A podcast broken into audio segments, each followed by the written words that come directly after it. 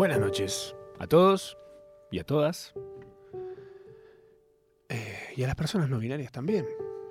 Que si hay del otro lado me interesaría saber si están 11 39 39 8888. me mandan un audio si quieren y me dicen, hola, sos una persona no binaria. Te escucho. Si no, bueno, me ahorro, ¿viste? Decir esa parte. Bienvenidos, ¿cómo andan? Esto es Procrastinación Asistida. Yo soy Matsurama. Y mm, tengo un montón de cosas para contarles. Pero, ante todo, ¿qué es procrastinar? Hay gente que no lo sabe, gente que viene por primera vez. Muy simple, ya saben. Procrastinar es no hacer eso que tenés que hacer. No sé, tenés que entrar a un laburo, tenés que ponerte a cocinar, tenés que ir al súper, levantarte del sillón, eh, ir a laburar. Bueno, te quedas un ratito más haciendo cualquier otra cosa. Eso es procrastinar. Básicamente lo que hacemos durante esta hora es eso, pero con mi asistencia. Vengo a traerles cositas, puntitas, debates, opciones para perder aún más tiempo, pero de mejor forma, con más cosas. Eh, esta semana me sorprendió un montón la cantidad de gente que me escribió contándome que estuvo procrastinando con materiales que estuve brindándoles durante estos episodios, lo que me pone muy contento, me llena de orgullo, eh, un orgullo no necesariamente LGBT. Em, así que estoy contento con, el, cómo va funcionando esto, este programa. Sin ir más lejos, hoy les traigo un montón de cosas eh, que me interesan de verdad, me interesan mucho, como todo lo que les vengo a contar acá. Eh, estoy viendo, entre un montón de otras cosas, eh, creo que lo que más me gusta de todo lo que vengo viendo hasta ahora es The Voice, no La Voz, el que mucha gente confunde cuando uno lo cuenta, dice, ah, ¿viste cómo canta el ucraniano? No, no, no, no, no, no, no. The Voice, los muchachos. ¿eh? cosa de persona seria. Es una serie de tres temporadas. De hecho, hoy termina la tercera temporada. Eh, sale por Amazon Prime. Eh, si no tienen ni idea de qué se trata, es este, una serie que habla de cuando. Es, como una versión realista de qué pasaría si existieran, si existieran superhéroes. Una cosa medio como de mm, abuso de poder y todo eso. Sería bastante obvio. Y un grupo de locos que eh, se dedican a tratar de tirar abajo toda esa movida. No sé, muy digo. Lindo, todos lindos personajes, muy divertido. Eso es The Voice, la serie que estoy viendo, que está cada vez mejor para mí, en mi parecer por lo menos. Eh, y hubo algo que me causó mucha gracia en un episodio, perdón por el spoiler, pero no tiene nada que ver, o sea, no les va a afectar el disfrute, que hicieron una parodia de un video viral que salió en la cuarentena, que era Gal Gadot, o sea, la que hace de Wonder Woman, eh, subiendo un video cantando Imagine con otros, Imagine, la canción de John Lennon, eh, con otros famosos actores y demás. Fue como medio patético, en realidad. Eh, que acá hicieron una versión, eh, creo que también con Imagine, no me acuerdo con qué tema lo habían hecho, bochorno total. Pero bueno, eh, algo que me hizo acordar y me hizo pensar también, y procrastinar por supuesto, respecto a las campañas virales que hubo dando vueltas, históricamente hablando, eh, y en cómo nos manejamos en Internet con las tragedias. Y por supuesto que procrastiné, investigué y fui a fondo en todo esto, menos en lo que esta semana tenía que hacer. Pero bueno, ya que estamos, vamos a darle. Este año, 2022, se cumplieron 10 años de CONI 2012.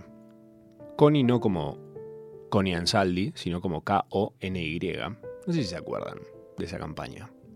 Fue tal vez el primer gran viral de YouTube fuera de videos cortos de animales siendo muy tiernos. Eh, les cuento para los que no tengan ni idea de qué estoy hablando y para los que tal vez no se acuerden. Eh, supón, ah, eso era, hicieron supón en vez de imagina. Oh, increíble.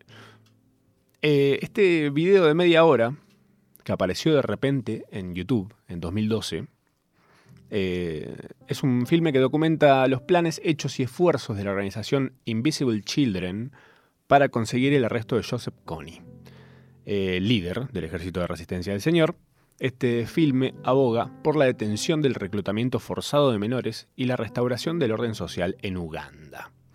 Para los que no tengan idea de dónde queda Uganda, es en África, el continente. Eh, si lo quieren ver, lo quieren buscar, está obviamente en YouTube todavía subido. Tiene una cantidad descomunal de reproducciones. Hoy por hoy no es nada comparado con los BTS. Pero bueno, en su momento fue una increíble locura la cantidad de gente que lo vio y compartió. Eh, pero bueno, Connie 2012. A mí en su momento me pareció tremendo. Dije, wow, pues el video además está muy bien hecho. Media hora que se pasa relativamente volando. Em, pero siempre hubo algo que me hizo ruido todas las veces que lo vi, porque son esas cosas que eh, se lo pasas a tus amigos y los ves juntos y decís, ah, ¿viste esto? Y lo ves y le mostrás y todos quedan tipo, wow, what? ¿Qué? ¿Qué está pasando en este planeta, el mismo planeta que estamos nosotros? ¿Está pasando esto? En el minuto 4.44, mira qué preciso, eh, sale un tipo hablándole al rubio que hace el documental, diciéndole, che, están haciendo nuestro laburo, nos están complicando el laburo ustedes. Váyanse, apaguen la cámara, viste, como ya está.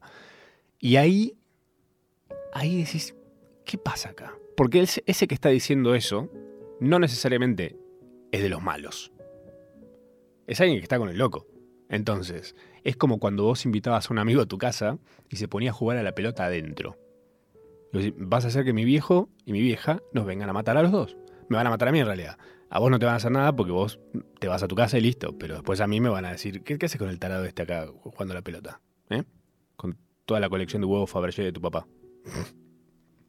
Multimillonarios. Em, y esa frase me resonó durante mucho tiempo. Siempre que lo veía sentía que mm, ese documental tenía una parte que no, que no estaba siendo blanqueada. No literalmente hablando, pero bueno, si quieren. Y esto me recordó, me recordó una frase que aprendí en el 96 del cantante y compositor Ricardo Arjona, en su canción Me enseñaste, que dice, me enseñaste que no es bueno el que te ayuda, sino el que no te molesta. Miren cómo conectamos esto con un problema de guerrillas en África. Pese al éxito viral de la campaña, expertos y analistas han criticado a la ONG Invisible Children por considerar que su mensaje simplifica y manipula el problema de los niños soldado. Recuerden, lo que hacía, eh, lo que esta gente estaba buscando hacer era que se deje de eh, agarrar niños para, eh, para, hacer, para llevarlos a las guerrillas. Este, data. El contexto histórico, social y político está tocado muy en pos de la narrativa del video. Entendemos por ese lado entonces em, que esta gente que hizo el documental buscó obviamente capturar nuestra atención, eh, como por ejemplo buscar un villano. Buscaban un villano, porque es más fácil, porque uno se engancha más fácil cuando el villano tiene una cara y cuando no son muchísimas personas con intereses y bla, bla, bla, bla, bla. Es como que se decía, ah, no, no sé, muy, muy complicado. A mí dame un nombre, una cara y listo. Ese es el Darth Vader de la historia. Darth Vader, Bin Laden, Connie, Thanos. Nos enganchamos más fácil así. Porque así funcionamos las personas. Y la gente que hace cine, pues esta gente viene de dónde? De donde se fabrica el cine pochoclero, entiende cómo contarte las cosas. Alguien se queja en redes sociales hace 10 años, como haciendo una bajada, como diciendo, che, loco, yo soy de Uganda y te cuento la papa acá porque salió esto, está todo el mundo, ah, salvemos Uganda, salvemos Uganda. Y el loco decía, el gobierno de Uganda tiene un historial de ser extremadamente corrupto y de violar los derechos humanos. Corta la bocha. El historial de derechos humanos de Uganda es tan pobre que fue lo que encendió el movimiento de Connie, en primer lugar. O sea, si te pones a pensar esto como si fuera Star Wars, son 50 películas, 40 precuelas, series en el medio. tenemos los villanos, desde un lado, Connie, con su cara de negro malo. Y tenemos los héroes, un gringo haciendo un documental.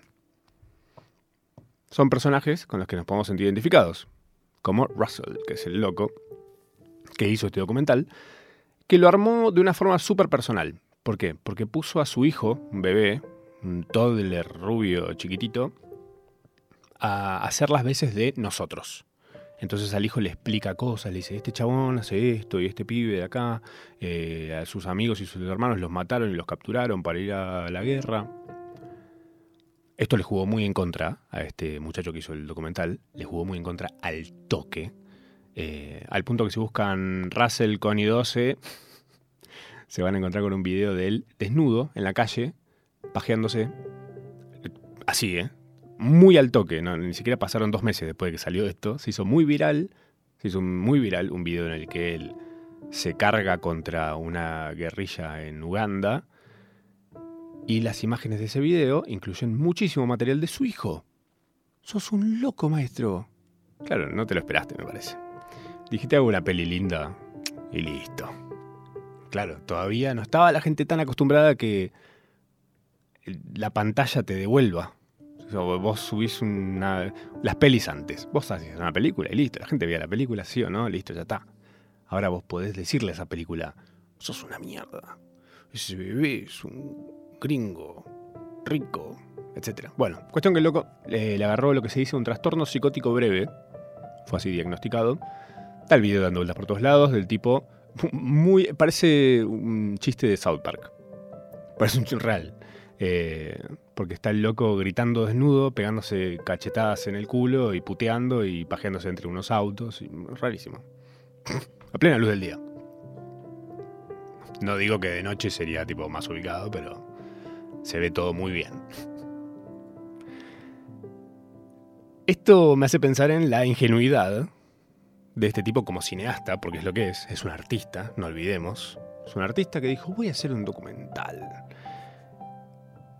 Y dije, a ver, voy a enlistar momentos ingenuos de la humanidad respecto a África. Entonces, eh, buscando me encuentro con que Tony Blair eh, declaró que el estado de África era una cicatriz en la conciencia del mundo. O sea, es como que África siempre va a ser el ejemplo que vas a dar para decir algo está mal. ¿Estamos claros con eso? Todo el mundo lo hace. En la década del 80 surgió un género basado básicamente en África, se volvió un logo África, eh, para todo lo que era campañas protagonizadas por celebridades, eh, donde se los mandaba a África a arreglar algo. El hambre generalmente era lo que se decía. Ah, hay que acabar con el hambre en África. no pasa en otro país, en otro lado, en otros continentes incluso. Eh, estuvo Live Aid con Band Aid y las canciones que se hicieron para juntar plata, bla, bla, bla. Bueno, sin ir más lejos, no hace falta irse a eventos multitudinarios. ¿En cuántas casas no habrán escuchado a alguien decir, en África hay nenes que se mueren de hambre y vos no te terminás tu plato de fideos? No hay que ir tan lejos más, ¿eh? acá a tres cuadras hay una familia viviendo en la calle que... Pero bueno, si querés ir a África a llevar el plato de fideos. Em, y esto es una rama muy gruesa como para abordarla en este momento, pero la dejo picando, si la quieren buscar también les puede interesar, que es el complejo de Salvador Blanco. Complejo de Salvador Blanco, que puede tener buenas intenciones, pero su presencia, en general, es bastante dañina para la gente que realmente está haciendo algo que no es sacarse selfies con negritos en África. La tienen esa, ¿no? Se cruzaron alguna vez en Tinder con alguien clase media tirando bastante alta, eh, en una especie de safari, con un león medio dormido, dopado, y después un grupito de niños eh, eh, africanos, no necesariamente sudafricanos, africanos, Em, de fondo como una cosa exótica. Bueno, esa gente está salvando el mundo, ¿entendés? Y esto me lleva al tema principal del día de hoy, que es el activismo de sillón. Esto es un término. Eh, en inglés se lo conoce como slacktivism, que es como una especie de activismo de vagos. ¿Qué es esto? llevar a cabo acciones sociales en línea de maneras que involucran poco esfuerzo personal y tienen poco efecto inmediato. La palabra es un acrónimo de holgazán y activismo. La filantropía de PC, por ejemplo, implica la donación de recursos informáticos no utilizados para beneficiar una causa social, conocido como los likes o tu alcance en redes sociales. Em, es un término adecuado para describir el activismo en línea, para sentirse bien, que tiene cero impacto político social. Es más para que vos te sientas bien diciendo hashtag tal cosa. Decir, ah, ya participé, hice lo mío, soy un héroe. Esto significa simplificar todo un problema eh, complejo a una banderita puesta en tu foto de perfil, por ejemplo. Ya está, listo. ¿Se terminó la guerra en Ucrania? ¿Puede ser? ¿No? Pero si yo me puse la foto con la bandera. Ah, es la de boca. Bueno, me puedo solidarizar con ellos también, no tengo drama. Un ejemplo, salvando las distancias, es como por ejemplo, cuando a mí me escribe alguien diciendo, ¿puedes compartir la foto de mi perrito que se perdió? Entiendo la desesperación de esa persona. Pero de repente veo que esa persona es de un pueblo en el medio de Uruguay. A mí me siguen 3.000 uruguayos, en total. Todo un país. Del total de un país, 3.000 uruguayos me siguen a mí. Dudo que esos 3.000 vivan en un pueblo de 1.500 habitantes. Entonces yo lo que digo es tipo, che, armate un Word con una foto de tu perro, pone tu teléfono, anda a imprimirlo en un locutorio, hacer fotocopia, no sé, y pegalo en un radio de 20 cuadras. Va a aparecer. Tiene mucha más chance que aparezca que yo lo comparta. Pero bueno, es lo que uno hace lo posible y es lo que a uno le sale a veces, ¿no? Tres cosas sobre el activismo de sillón que les quiero contar. La primera es que no es eh, contraactivismo. Son dos cosas diferentes. Una es hacer muy poco o nada, que básicamente no afecta o afecta de una forma, ahora lo vamos a ver, a la campaña de activismo. Y el contraactivismo lo que busca es criticar y hasta boicotear una iniciativa. Por ejemplo, yo salgo a hacer algo y viene alguien y me dice, ah, en realidad eso... Porque le parece. Tal vez ni siquiera tiene un fundamento. Pero me ve tan encaminado con eso que dice, no, no, eso que estás haciendo vos... Eh, no es así. Ah, no, bueno, ¿por qué? No, para mí... ¿Y por qué tendría que creerte? Bueno, pues estuve investigando. Bueno, no me importa. Contraactivismo. Eso sí es una forrada más fuerte todavía.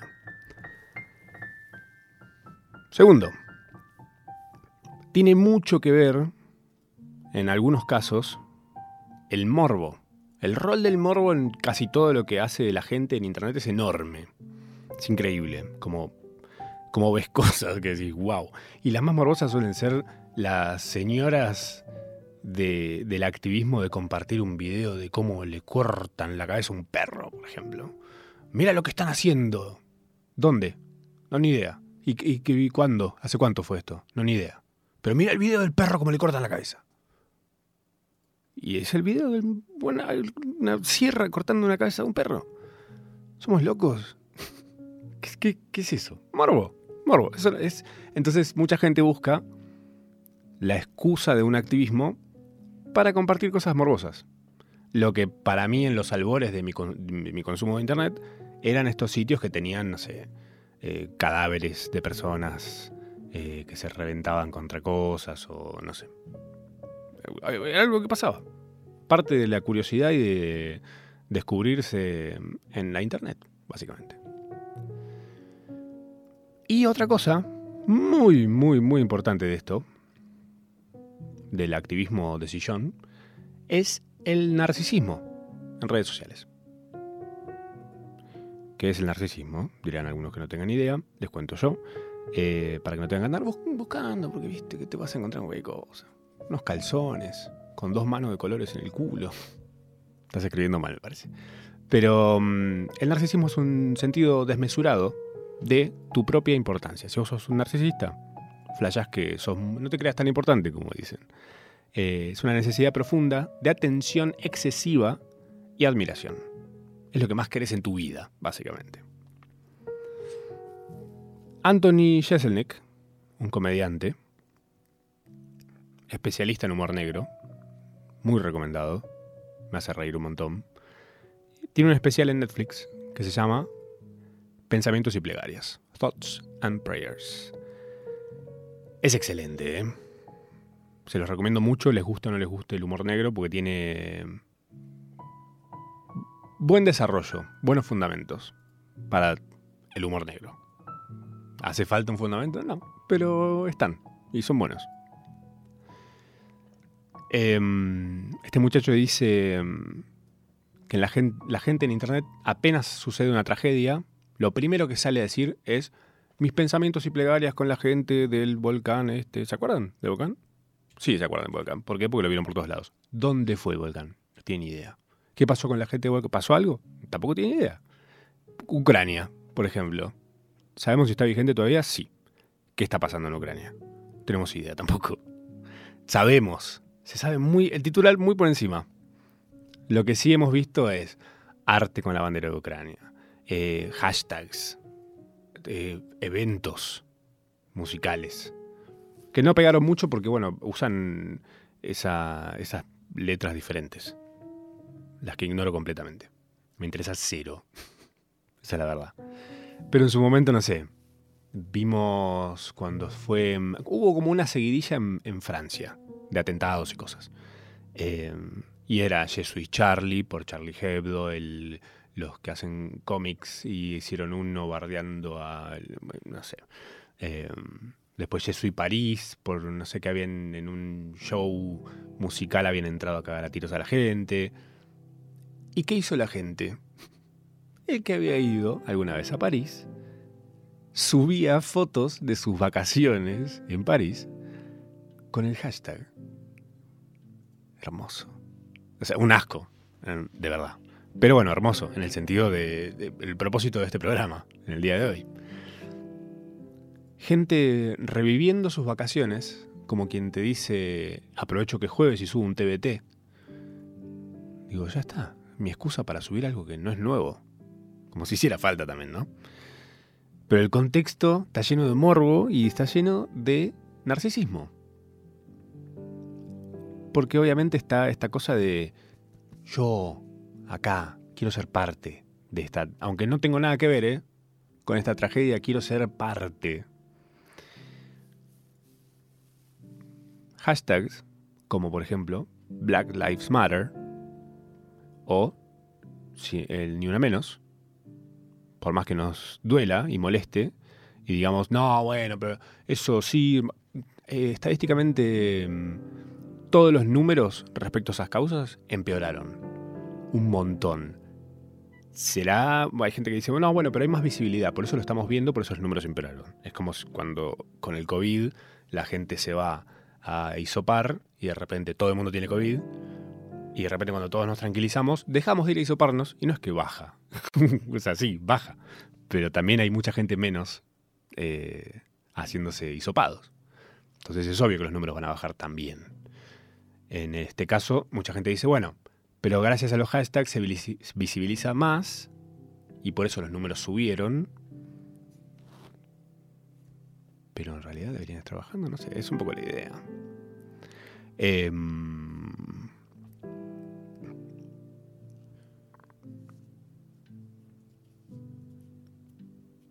mucha gente que está en esa de mm, decir no se logra nada con estos hashtags es interpelada por otros que le dice viejo entonces qué querés cómo cómo eh, qué querés que hagamos entonces pues yo ya puse el hashtag. Qué hay que hacer ahora usar la cabeza sentido común buscarle una solución tal vez ¿Se acuerdan del Ice Bucket Challenge? Bueno, esta, eh, si no se acuerdan, les cuento, o si no saben de qué estoy hablando, es una iniciativa que fue una campaña solidaria para concientizar sobre la ELA, que es la esclerosis lateral amiotrófica. Te reacordabas, te reacordabas. La esclerosis lateral amiotrófica es una enfermedad neurodegenerativa que afecta al sistema nervioso y muscular. ¿Qué sabemos o recordamos de, la ELA? O el ELA.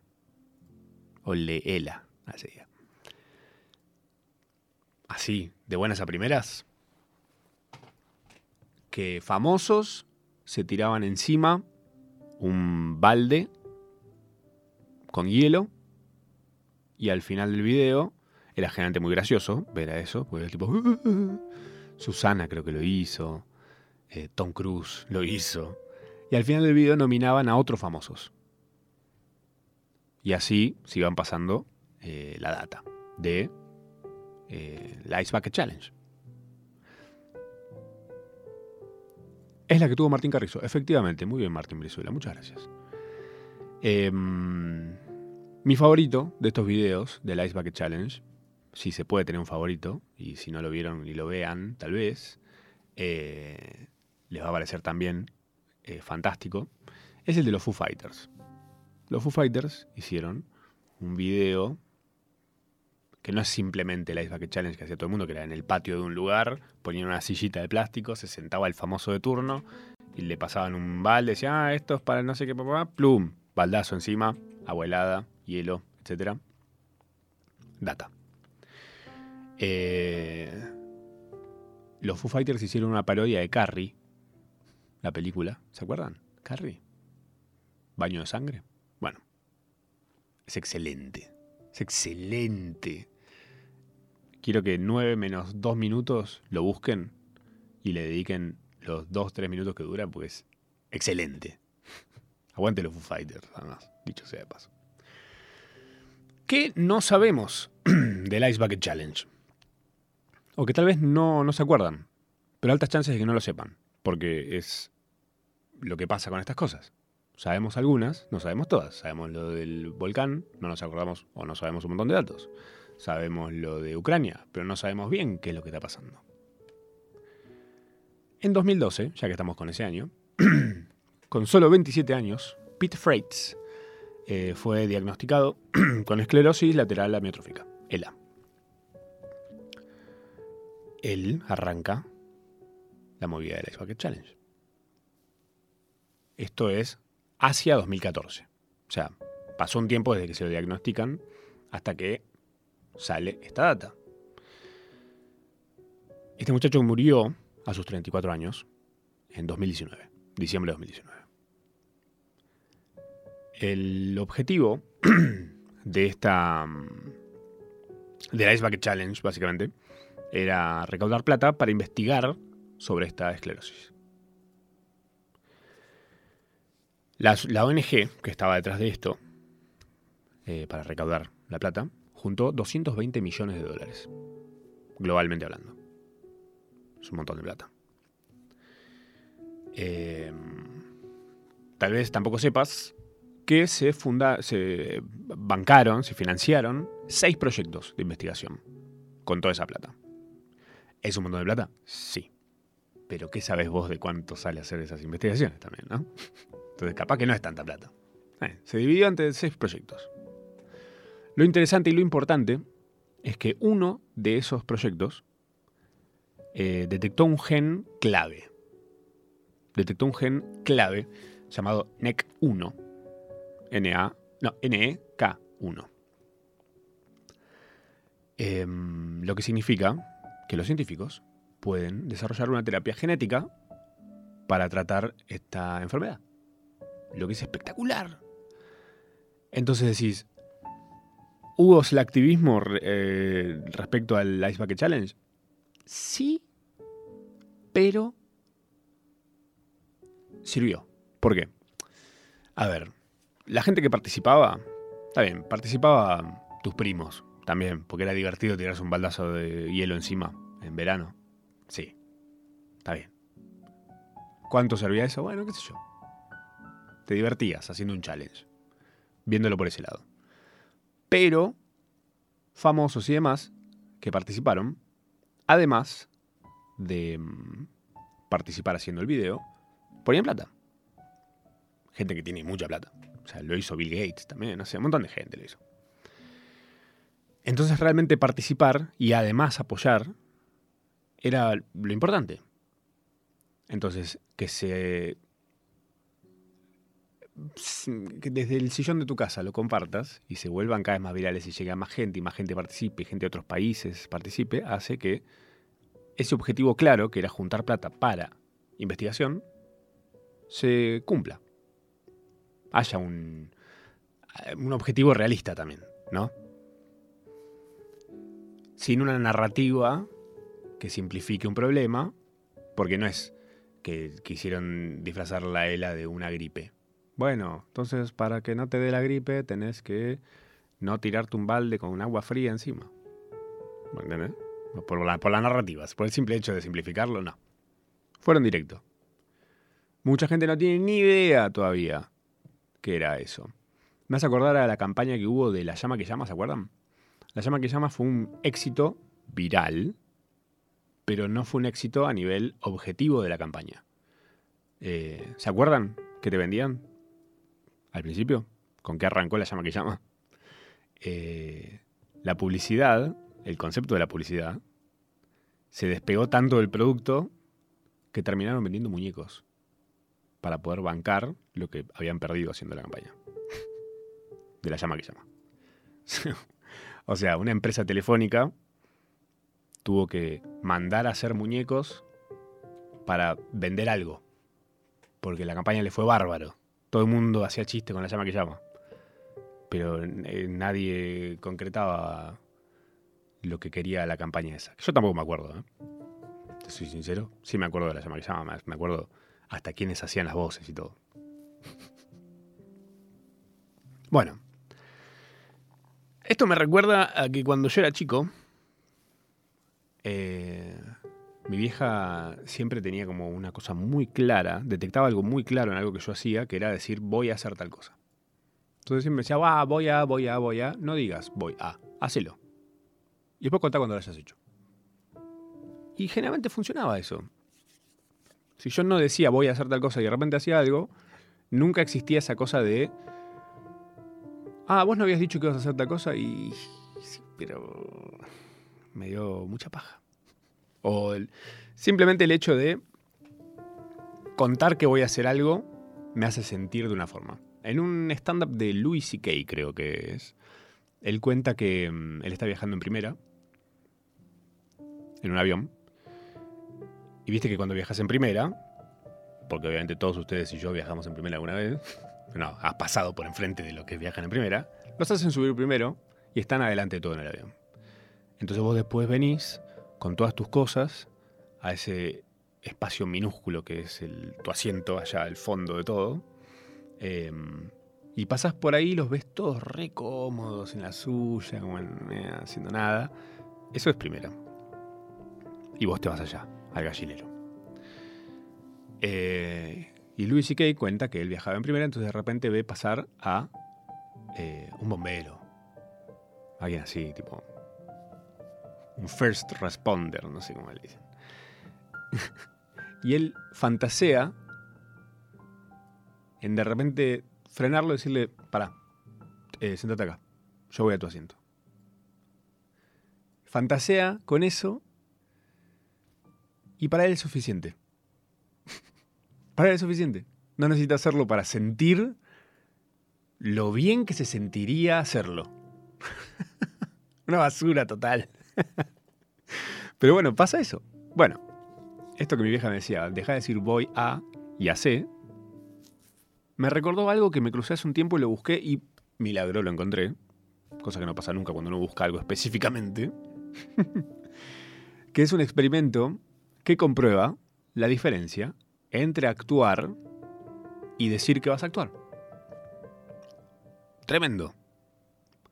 Es un artículo en el que exploraron cómo la decisión de participar en activismo en línea, de bajo costo y bajo riesgo, puede afectar la acción cívica subsiguiente. O sea, tomar las cartas eh, activar, hacer algo, realmente. Con base en el equilibrio moral y los efectos de consistencia, diseñaron un experimento en línea para probar si firmar o no firmar una petición aumentaba o disminuía la contribución posterior a una organización benéfica. Bueno, lo que pasaba era que la gente que participaba en la petición en línea, o sea, la que firmaba la petición, change.org, por ejemplo, tenían probabilidades de poner plata en algo referido a eso. Decían, sí, sí, yo pondría plata. Lo decían. Yo pondría. Firmo acá. Sí, sí, algún día pongo plata. La gente que no firmaba, o sea, gente que no participaba en firmas online, tenía un historial de donación. O sea, sí, participa, sí ponía plata o sí se involucraba em, en organizaciones benéficas, por ejemplo. Lo que demostraba un efecto de equilibrio moral. Entonces, como que, está bien, hice. No necesito poner una firma en un lugar que se vea mi nombre, que compartirlo en redes, que la gente que me sigue lo sepa, que yo estoy bancando esto y realmente no está bancando nada. Estás buscando el aplausito, esa cosita ahí. Eh, les recomiendo fuertemente el, especial de Anthony Jeselnik, eh, que tiene una cosa que me parece espectacular, que me la anoté por acá, me parece. Sí, acá está, sí, sí, es hermoso. Dice que la gente que hace esto, em, la gente que participa en redes, usando hashtags y sumándose a tragedias que no los tocan, em, solo quieren sentirse parte y recibir algo de atención. Una atención que no es para ellos, no es tu momento. Y dice, los describe como un fotógrafo de bodas que solo se toma selfies. Me parece espectacular ese concepto. te imaginas, tipo, te estás casando y de repente ves que el fotógrafo está tipo así, sacándose una selfie con ustedes, con ustedes de fondo. ¿qué estás haciendo, flaco? ¿Qué es esto? ¿Qué es esto? Esto es una basura total y absoluta. Todo esto es increíble como de repente decimos, bueno, ok, perfecto. Decir que vas a hacer algo te saca simplemente esa, esa te da la satisfacción de decir, bueno, ok, tome mi tiempo, mi forma, mis cosas y las puse a la vista de todos para que sepan que yo estoy con esto. Pero ¿en qué sentido estás? Entonces, ¿qué se puede hacer? Para mí es involucrarse. Involucrarse no es necesariamente viajar a Ucrania. No hace falta. Hay cosas en las que sabemos que, ya les digo, Arjona lo dijo, no es bueno el que te ayuda, sino el que no te molesta. Entonces por ahí estamos haciendo ruido. Estamos complicando el laburo de gente que en serio está trabajando. Eh, involucrarse en el sentido de investigar un poquito más ir más allá del titular. Hablo de lo de Ucrania, hablo de lo de los volcanes, hablo de, no sé, cosas que suceden en nuestro país incluso, sin ir más lejos. Saber un poco más, más allá de lo que puedas leer en un medio, que puede tener también como sus tintes de intereses de, bueno, estamos, estamos tocando este tema porque nos conviene por dónde. También está eso. Negocio, hay que vivir si hay plata de por medio, si se están pidiendo donaciones, saber a dónde está yendo esa plata también. Acá muy a mano tenemos a Santi Maratea, por ejemplo, como un buen ejemplo de esto. Que es alguien que realmente tiene eh, un compromiso y que soluciona cosas. Está bien, mucha gente le cuestiona de cómo él hace ganancia y él lo blanquea totalmente, no le importa nada. Eh, lo que está perfecto. Por lo menos está haciendo algo. Eh, pero a la vez también es increíble el efecto negativo que tienen algunas cosas Santi, si se pone a buscar en fotos de él, en los comentarios, en Twitter, incluso mencionándolo. Mucha gente, mucha, muchísima gente, está enojada con él. Eh, ¿Por qué? Porque él elige medio arbitrariamente las causas que apoya y medio como que se pone una enfoca todo en esa y después aparece con otra y enfoca todo en esa. Pero de repente cuando, por ejemplo, está buscando pagarle el medicamento más caro a X, a una bebita, un montón de otras familias, con un montón de otras bebitas y bebitos y demás, le dicen, ¡Hey! Sati, ayúdame a mí también. Estoy en la misma o peor. Entonces se gana un montón de, de contra en ese sentido. ¿Por qué? Porque yo tengo este problema, como la gente ve la solución ahí, muy a mano, y ve que se le soluciona a otra persona como una especie de, de elegido, y a nosotros no. Entonces me parece que eso es, es un temazo. ¿Por qué? Porque por un lado está, se está haciendo un bien.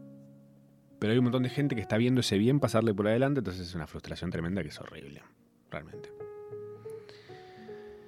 Clave también hacer un seguimiento de estas cosas. Por ejemplo, lo de Volcán, por ejemplo, lo de Ucrania, por ejemplo, lo del Ice Bucket Challenge. Que tal vez no sabían todo esto que resultó gracias a ese dinero que se juntó. Em, y por ahí, en ese, en ese involucrarse un poquito más, más allá de lo que dure la viralidad de las cosas, cuando fue viral lo de Connie, eh, cuando fue viral el Ice Bucket Challenge. Hay gente que lo vio en el momento, en el momento se horrorizó con lo de Connie en África. Fin. Listo. Fue como una semana en su vida y después nunca más. Y nunca más volvieron a buscar a ver, che, ¿se avanzó algo en esto? Yo me acuerdo que ese, que ese año a mí me impactó el video. Y después busqué un par de veces más, a lo largo del 2012, eh, sobre esta campaña, la que vi irse en fade, como Bohemian Rhapsody. Hacia el final fue bajando su volumen y como Homero en la libustrina se fue tipo metiendo entre el verde. Y fue, ah, ok, bueno, está bien. Hay que hacer algo, no hay que hacer nada. Logramos algo, pero está bueno, involucrarse un poco, investigar un poco más, participar si realmente sienten que van a hacer algo, algún cambio, hashtag lo que sea. Dejemos de creer que poner un hashtag en algún lado ya va a salvar al mundo, porque hasta ahora no pasó. Queridos y queridas, esta fue la procrastinación por el día de hoy. Espero les haya gustado. No sé si gustado. Interesado, por lo menos eso me interesa un poco más. No sé si, no estoy haciendo helado. Si hiciera helado, por ahí sí me interesaría que les guste o no. Pero esto es otra cosa. Tal vez les sirva para procrastinar diferente, otras cosas, para perder mejor el tiempo. Puede ser, qué sé yo. ¿Quién te dice terminamos salvando el mundo? No terminaste ese trabajo que tenías que hacer. No cocinaste nada todavía. Pero salvaste el mundo. Y no tuviste que usar un solo gesto. Gracias a todos por venir. Bienvenidos sean todos los jueves de 8 a 9 por Nacional Rock. Yo soy Machorama. Por ahora. Ah, pero el jueves que viene no se sabe.